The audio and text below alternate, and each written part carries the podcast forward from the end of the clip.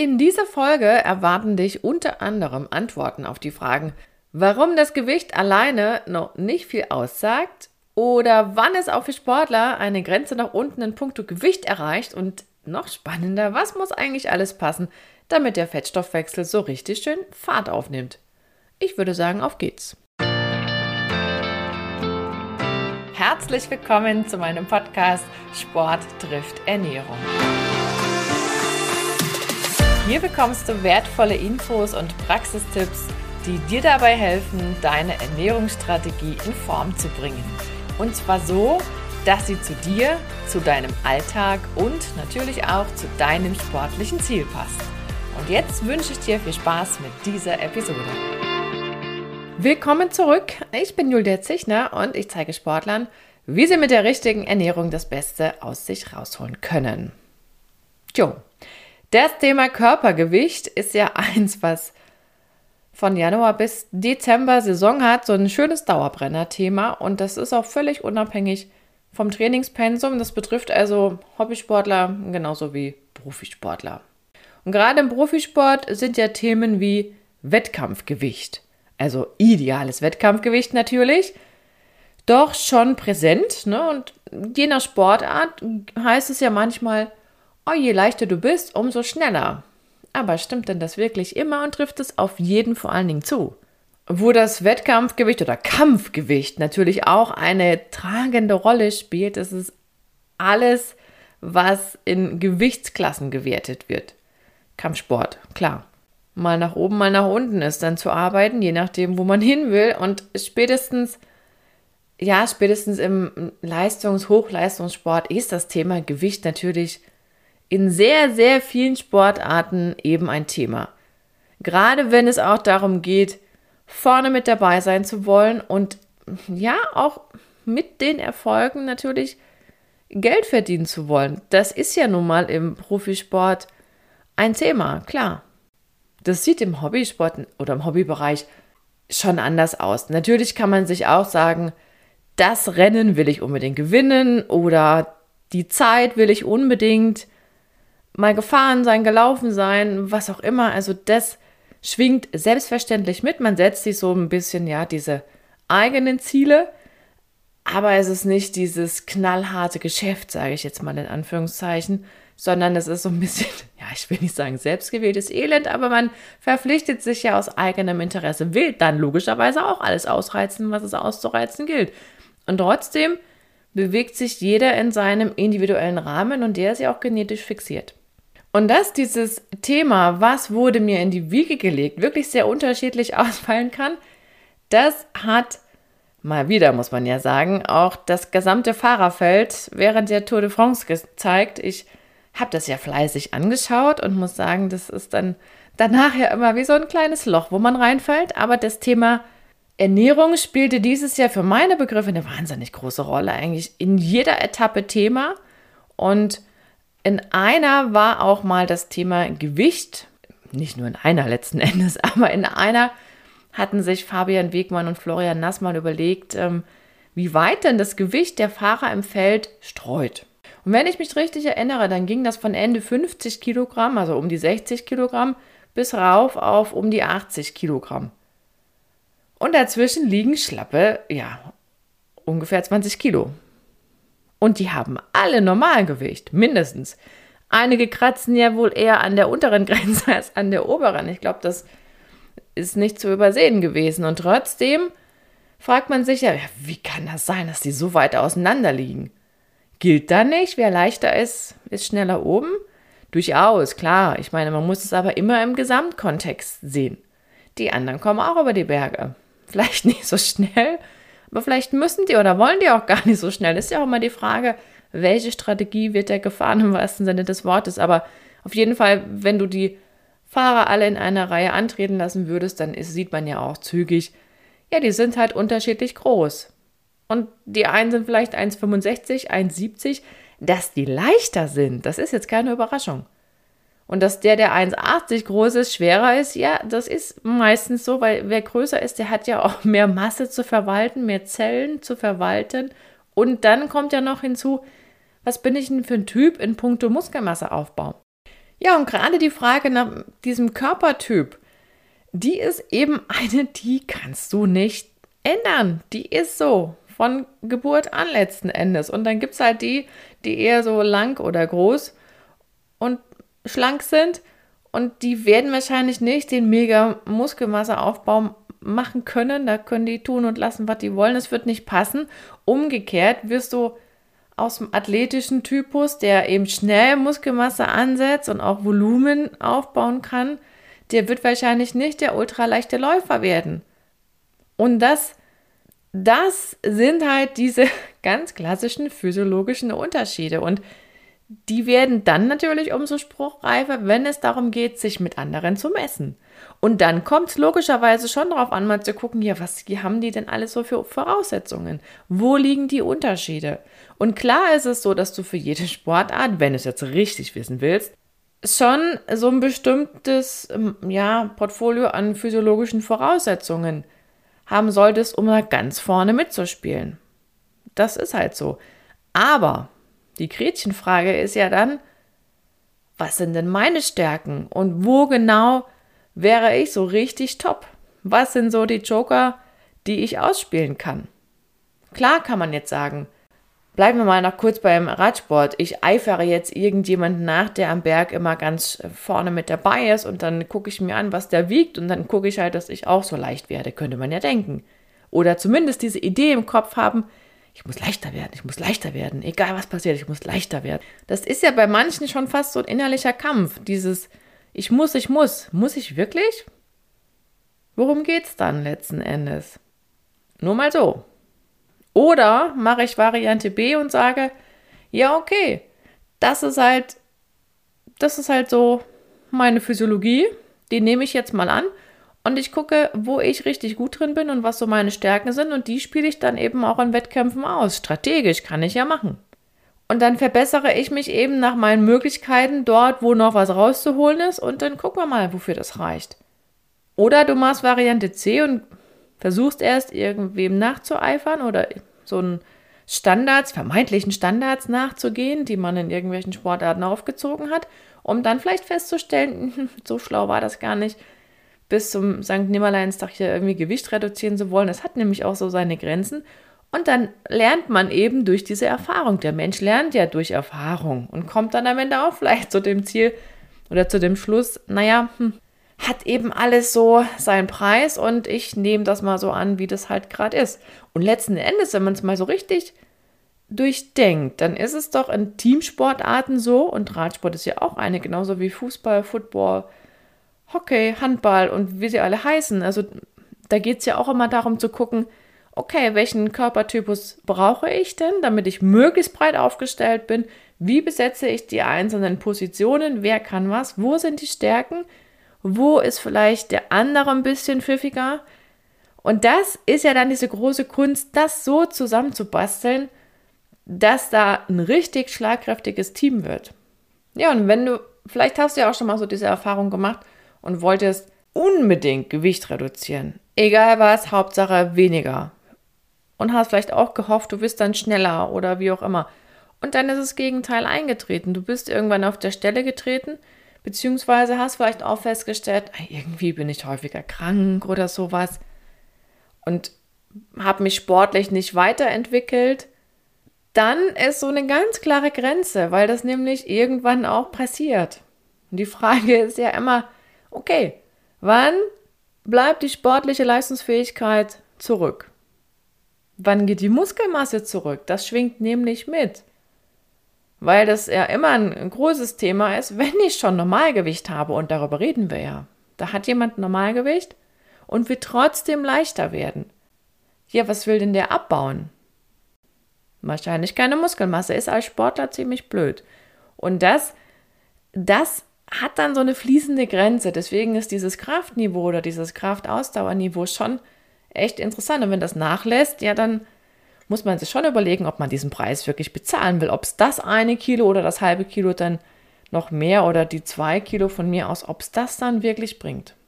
Und die schöne Nachricht ist ja im Grunde, nein, es gibt nicht dieses eine Idealgewicht für irgendeine Sportart und auch keins, was in irgendwelchen Statuten steht, wo man sagt, du musst das und das liefern oder den und den BMI haben. Natürlich gibt es Voraussetzungen, das sagte ich ja auch für einzelne Sportarten. Ist auch klar, dass die, die zum Skispringen gehen oder zum Skifliegen, dass die von Hause aus schon so einen Körperbau haben, der jetzt nur nicht diese mega Muskelmasse mitbringt. Die sind auch nicht zu groß, weil dann wäre man ja auch wieder schwerer. Ne? Das ist alles so ein Thema. Im Schwimmen ist das wiederum egal. Da ist es toll, wenn du groß bist und eine super Reichweite hast, lange Arme, wunderbar. Also das ist immer die Frage. Was passt dann zu mir und meinen Voraussetzungen? Und würde man jetzt selbst in, in einer Sportart alle antreten lassen und sagen, so, wir machen mal nur einen Überblick über das Körpergewicht, das wäre auch blöd. Eben weil die Körpertypen unterschiedlich sind. Das habe ich ja vorhin gerade erzählt. Und wenn die Unterschiede in der Muskelmasse liegen, dann ist ja logisch, dass das Gewicht auch unterscheidet. Selbst wenn die vielleicht körperfetttechnisch sogar sehr ähnlich liegen. Aber die können ja völlig unterschiedliche Muskelmasse in Kilogramm auf die Waage bringen. Und das macht echt dann einen großen Unterschied. Klar, logisch. Und es gibt auch Unterschiede in Sachen Stoffwechselaktivität, Effizienz. Ökonomischer arbeiten die, die eher so athletische Typen sind, also wo wirklich alles super gut verwertet wird oder eben auch in den Reservetank kommt für alle Fälle. Das ist beim, ja, ich sag mal, lang- und schlanken Typus nicht so sehr der Fall. Die arbeiten verschwenderischer. Wenn es hart auf hart käme und man wirklich tagelang ohne Nahrung auskommen müsste, dann hätte der athletische Typ, also der ökonomische arbeitet vom Stoffwechsel, dann hätte der durchaus einen Vorteil. Aber im Schlaraffenland fällt das nicht so auf. Dann haben natürlich alle irgendwo, also hierzulande zumindest, da haben ja, ja weitgehend alle zumindest die Möglichkeit, sich irgendwie mit Nahrung ausreichend zu versorgen. Also es gibt nicht das Gewicht als Regelung, was gut und was schlecht ist. Das Thema Muskelmasse haben wir auch schon erörtert, ist so eins, was genetisch definiert ist. Da bleibt ja nur der Körperfettanteil. Und das ist tatsächlich etwas, wo man klar sagen muss, da gibt es Grenzen. Und wenn die unterschritten wird, diese, ja, ich will nicht sagen rote Linie, aber bei Frauen ist das in etwa bei 15 Prozent. Also Frauen sollten dauerhaft nicht unter 15 Prozent Körperfettanteil sein. Und bei Männern wird es unter 10 Prozent dann langsam spannend, weniger als 8, dann sollte man schon gucken, dass das nicht für lange Zeit der Fall ist. Natürlich gibt es die, die auf die Bühne gehen, ganz klar. Bodybuilding ist ja etwas, was noch weniger Körperfett mit sich bringt, zumindest in diesen heißen Phasen. Aber das ist ja auch nicht lange, das ist ja für eine bestimmte Zeit, klar. Aber selbst dort, um das nochmal dazu zu sagen, ne, da muss man erstmal hinkommen. Zu wenig Körperfett heißt dann ja letzten Endes, ich habe zum einen weniger Energiereserven für schlechte Zeiten oder für besondere Lebensphasen. Das heißt, der Körper fängt dann gerade bei, oder der weibliche Körper fängt dann gerade an zu sagen, das mit der Fruchtbarkeit, das stellen wir mal ein, weil eventuell ist dann ne, eine Schwangerschaft gar nicht so einfach zu leisten. Legen wir gleich mal einen Stop ein. Oder eben das Immunsystem ist, ist ein bisschen anfälliger. Das sind alles so Dinge, die dann schleichend, schleichend sich aufbauen, da es gesundheitlich einfach eine Grenze erreicht. Ja, nun könnte man ja sagen, ach na ja, also wenn jemand normalgewichtig ist, der hat doch niemals so viel Körperfett. Das ist doch gar nicht möglich. Doch, das ist möglich. Und das sind tatsächlich auch junge Frauen, die meistens kohlenhydratreiche Ernährung machen und mehr oder weniger Sport. Das sieht dann immer so aus, BMI normalgewichtig, so auf den ersten Blick eigentlich alles gut. Wenn man dann Körperfettmessung macht, dann liegen die bei knapp 40 Prozent und damit ja über dem Optimum. Na, 20 bis 30 Prozent sind ja so im allgemeinen Schnitt für Frauen okay und dann essen die kohlenhydratreich. Das passiert bei einigen mehr oder weniger unbemerkt, ganz nebenbei. Und das Schwierige ist, dass dann bei einigen eben zu wenig Protein aufgenommen wird.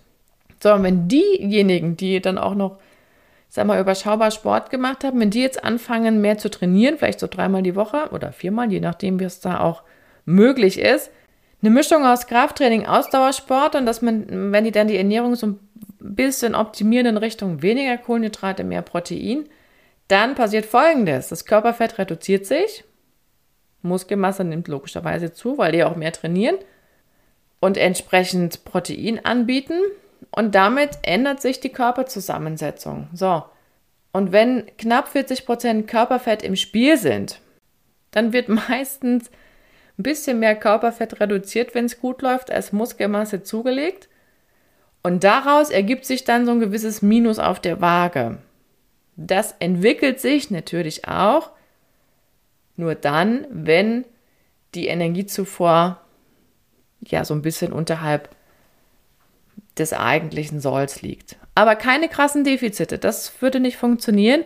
Dann rutscht der Körper in den Sparmodus, denn nicht vergessen, es sind ja eigentlich normalgewichtige Frauen, die von Hause aus schon so diesen Trend haben, oh, ein bisschen weniger Kalorien sind ja immer besser.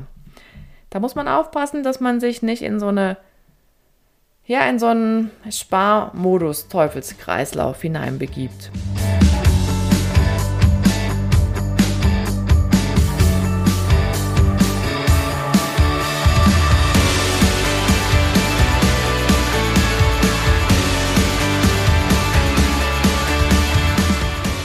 Also wenn ich normalgewichtig bin und noch einen Körperfettanteil habe, der überhalb diesem Normbereich liegt, dann ist es überhaupt kein Problem, den Körperfettanteil zu reduzieren. Alles schick. Wenn ich dann aber in diese Bereiche komme, wo das schon optimiert ist, das heißt, wir haben Körpergewicht am Limit, wir haben Körperfettanteil schon nahezu am Limit und trotzdem spielt dieses Thema Essen noch eine riesengroße Rolle, dann stellt man sich schon die Frage auch zurecht, ab wann wird denn das jetzt kritisch? Ab wann ist denn das essverhaltenstechnisch in so einer Situation, wo man sagt, ups, wenn das jetzt weitergeht, könnte man auch in eine Essstörung abrutschen. Und das ist dann der Fall, also wo man so, ich sag mal, wo, wo die Alarmglocken zumindest angehen sollten, ist, wenn ganz akribisch abgewogen wird, Kalorien gezählt werden und auch gar nicht mehr davon losgelassen wird, das ist wichtig, dass selbst wenn es im Profisport der Fall ist, dass man Essen nach Zahlen betreibt, dann muss es auch mal Phasen geben, wo man von diesem ganzen Zählwahn loslässt. Ich nenne es jetzt mal bewusst Zählwahn, weil das nicht automatisch mit Genuss zu tun hat. Und das ist schon das Nächste. Kann ich Essen noch genießen? Kann ich mich an gutem Essen erfreuen oder denke ich ständig, hi, das darfst du nicht essen oder da wiegst du gleich so und so viel Gramm mehr? Wenn das immer ständig ein Thema ist, schwierig. Eben wenn generell so Essen, Kalorien diese größte Sorge des Tages fast schon sind oder permanent als Dreh- und Angelpunkt durch den Tag begleiten, schwierig. Oder wenn selbst bei längeren Trainingseinheiten oder gerade so im Rad auf langen Touren das Eis verkniffen wird oder nur eine Kugel oder so eine kleine, damit es ja nicht zu viel ist, kann man machen, wird aber irgendwann schwierig. Und was auch so ein Anzeichen ist, wenn man sich wirklich mehrfach am Tag auf die Waage stellt und so dieses Übermaß an Überwachung betreibt, fast schon zwanghaft, dann sollten die Alarmglocken läuten. Definitiv. Das heißt noch nicht, dass man da irgendwie ein Problem hat. Aber erstmal sollte man sich zumindest Gedanken machen, ob das alles noch so in der richtigen Bahn läuft.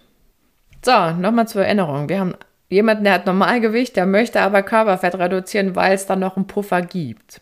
Und da stellt sich dann schon die Frage, hm, was muss denn jetzt Voraussetzung sein? Was muss alles passen oder aufeinander kommen, damit der Körper noch Lust auf Fettverbrennung hat? Denn eigentlich hat er ja so gar keine Not. Und gerade dieses Thema Abnehmen ist ja etwas, was unser Körper an und für sich gar nicht wirklich optimal kann, weil das ist, das war nie spruchreif. Es kommt eigentlich nicht vor.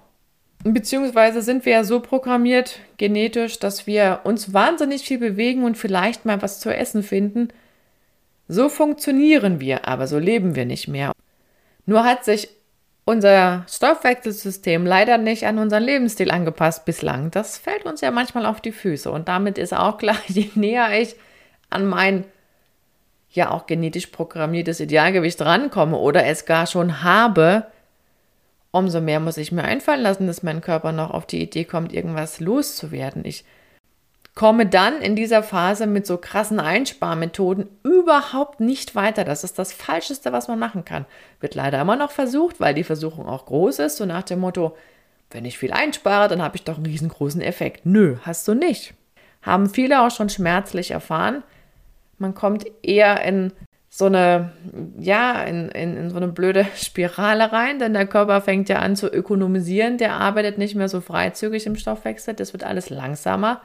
Und damit steigt ja das Problem, dass ich noch schlechter gefühlt abnehme, wo ich vielleicht sowieso gar nicht wirklich muss. Und eine Schallmauer, die man tatsächlich nie unterschreiten sollte und schon gar nicht länger, ist dieses Grundumsatzniveau. Also, was müsste ich jetzt tun, wenn ich trotzdem noch ein bisschen was am Körperfett drehen möchte und eigentlich ja kein echtes Problem aus gesundheitlicher Sicht habe, was das Gewicht betrifft? Wann läuft der wirklich gut, der Fettstoffwechsel? Das eine ist ja klassisch, wir brauchen Sauerstoff. Und zwar genug Sauerstoff an den richtigen Stellen. Denn Fettsäuren brauchen Sauerstoff, um verbrannt zu werden. Das ist ja dieses Thema aerobe Energiebereitstellung. Und diesen Sauerstoff muss ich transportieren können und speichern können. Und da sind wir wieder bei Hämoglobin und Myoglobin. Stichwort Eisen. Sollte nicht fehlen. Genug davon da sein. Das waren ja die letzten beiden Folgen, wo das Thema war. Generell sind natürlich Mikronährstoffe immer brisant. Wenn wir über Energiestoffwechsel reden, sind es B1, B2, B6 unter anderem. So, und dann kommt das Entscheidende. Ich will ja letzten Endes von meinen Reserven etwas abbauen. Das heißt, ich muss natürlich auch trainingstechnisch das tun, was genau dazu führt, dass mein Körper auf die Fettreserven zurückgreift. Das muss ich dann schon auch mit Köpfchen tun, denn ich muss meinen Körper in gewisser Weise dazu zwingen, ja auch längerfristig damit klarzukommen und sich an das System anzupassen. Das heißt, zum einen, ich muss in den Herzfrequenzbereichen trainieren, wo mein Körper auch noch gut auf überwiegend Fettsäuren zurückgreifen kann. Und dann muss ich ihm praktisch die Kohlenhydrate bis aufs Nötigste nur entziehen, weil er ja ansonsten sagen würde, oh schön, Kohlenhydrate geil, die nehme ich doch zuerst. Wenn ich aber Körperfett loswerden will, dann muss ich ja auch meinem Körper zeigen, nee, du sollst das andere nehmen, kriegst jetzt nur ein paar Kohlenhydrate. Dann darfst du aber nicht so schnell fahren. Ne? Das ist alles im Zusammenhang stehend und wenn du es halt eine Weile machst, Stichwort Grundlagenausdauertraining, dann ist der Körper auch so nett und sagt, jo, jetzt muss ich hier tagelang überwiegend Fettsäuren verbraten, ich brauche mehr Kraftwerke in den Zellen, Muskelzellen, also mehr Mitochondrien, dann werden die eben ein bisschen häufiger eingebaut. Und genau das will ich jetzt, das, das brauche ich ja. Ich möchte ja mehr Kraftwerke, damit mehr verbrannt werden kann, noch mehr Fettsäuren genutzt werden können. Ist doch super, genau das will ich. Und dann brauche ich auf diesen Mitochondrien noch ein paar mehr Enzyme auf dieser Oberfläche, damit auch die Fettsäuren schnell genug in die Kraftwerke rein können. Und das ist ja dieser Effekt auf den Stoffwechsel letzten Endes, auf den Fettstoffwechsel, wenn ich mal ein bisschen ausführlicher Grundlagenausdauertraining mache. Das geht aber nicht in drei Tagen, da muss ich schon mal ein paar Tage länger. Ne? Also das ist etwas, was definitiv dazugehört und dann ist mein Körper auch gezwungen, gerade wenn ich so ganz minimales, also wenn ich so minimales Minus habe am Gesamtenergieanteil, dann wird mein Körper eben auch auf die Reserven Schritt für Schritt zurückgreifen. Was wir auch brauchen, ist Carnitin, Fettsäuretaxi, das hatten wir in Folge 39 schon mal. Kannst du gerne noch mal reinhören. Denn die Fettsäuren, die müssen ja zu den kleinen Kraftwerken hin in der Muskelzelle, ne? Und dann braucht es halt jemanden, der die dahin bringt. Das macht das Carnitin, das basteln wir auch selber. Aber wir würden auch bei einem Fettstoffwechseltraining, was halt ne, so Grundlagen ausdauert, was ich gerade beschrieben habe, würde auch der Körper ein bisschen mehr Carnitin produzieren, wenn alle Voraussetzungen da sind, weil ja mehr transportiert werden muss. Das ist ja das Schöne. Unser Körper passt sich immer an bestimmte Reize an. Ich muss sie nur richtig setzen. Und da greift spätestens wieder Training und Ernährung zusammen.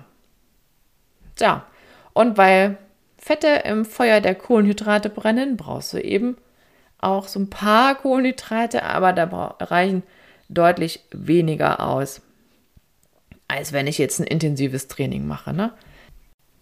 Tja, und dann brauchen wir natürlich auch so ein paar Regulatoren. Ne? Wer regelt denn unseren Stoffwechsel oder unsere zigtausenden Stoffwechselprozesse? Das sind die Hormone. Und da ist sicherlich die Schilddrüse ein, ein Thema, dass das gut eingestellt ist.